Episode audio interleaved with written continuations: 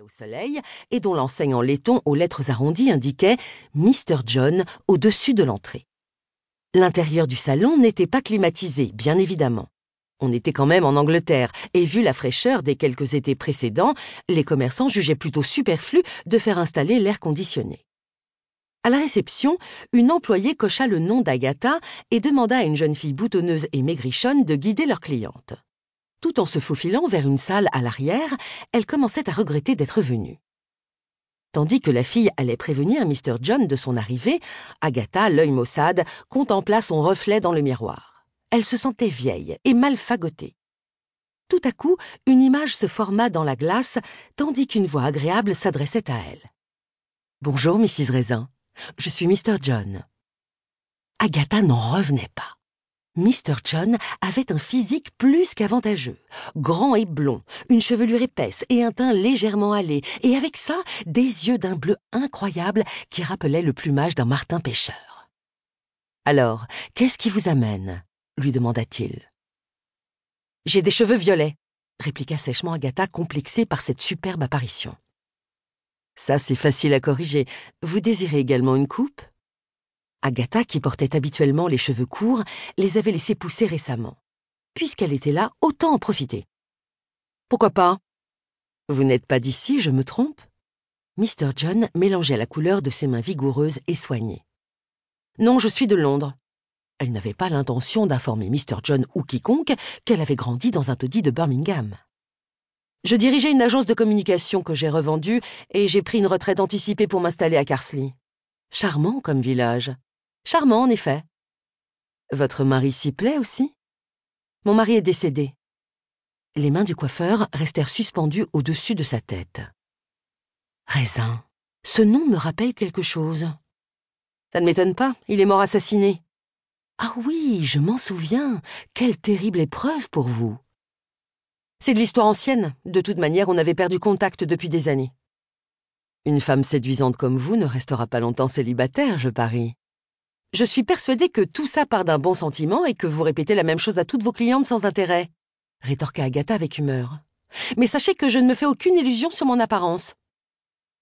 Attendez un peu que je vous ai coiffé. Quand j'aurai terminé, vous serez obligé de repousser les hommes à coups de massue.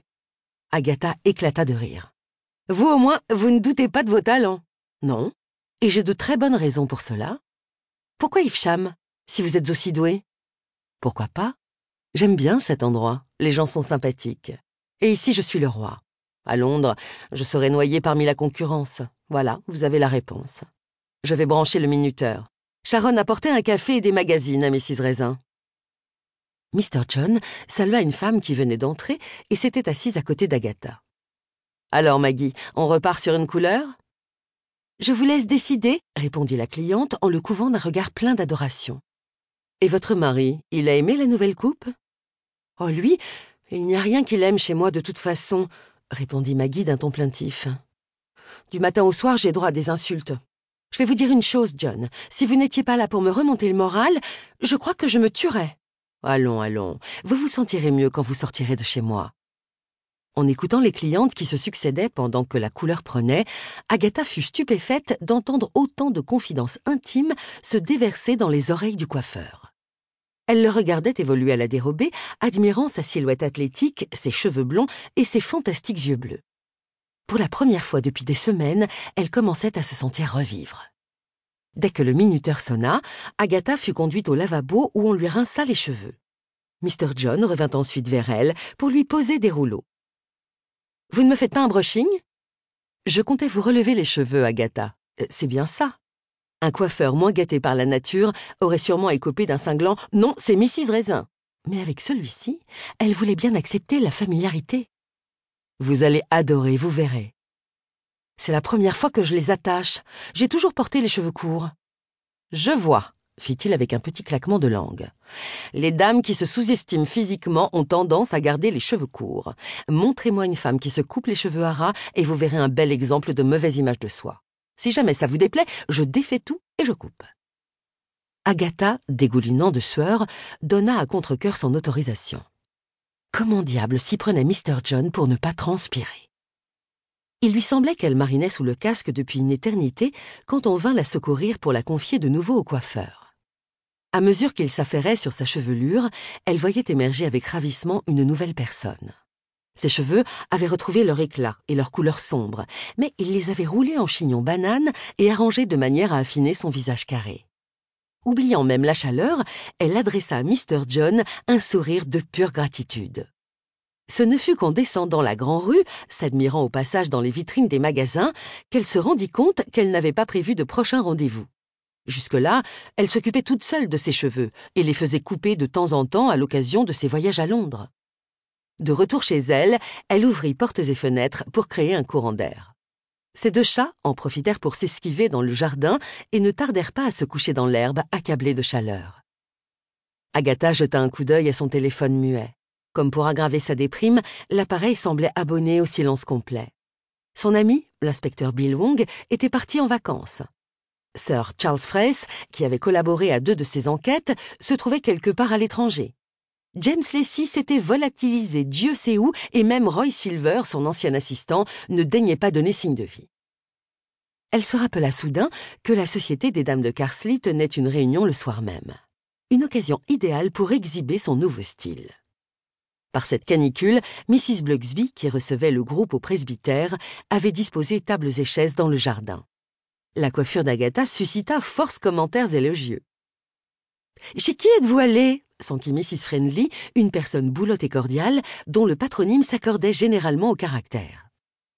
Relativement nouvelle dans le village, elle servait d'antidote à une autre nouvelle venue, Mrs. Darry, qui grignotait sa tranche de gâteau avec une application de rongeur.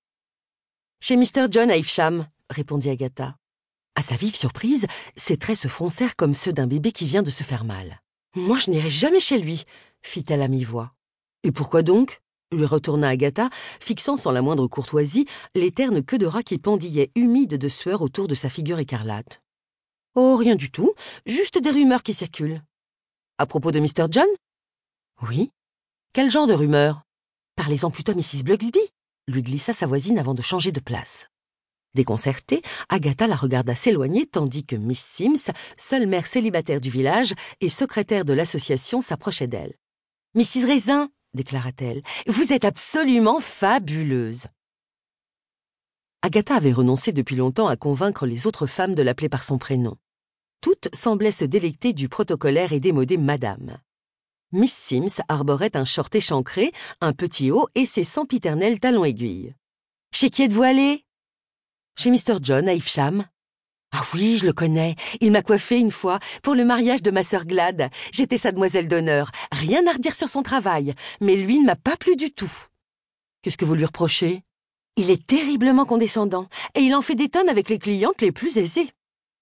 Tant qu'on sort bien coiffé, la personne n'a pas tellement d'importance, si? Je ne suis pas d'accord. Pour tout vous dire, je ne supporte pas que quelqu'un me touche s'il m'est antipathique. La réunion était sur le point de commencer.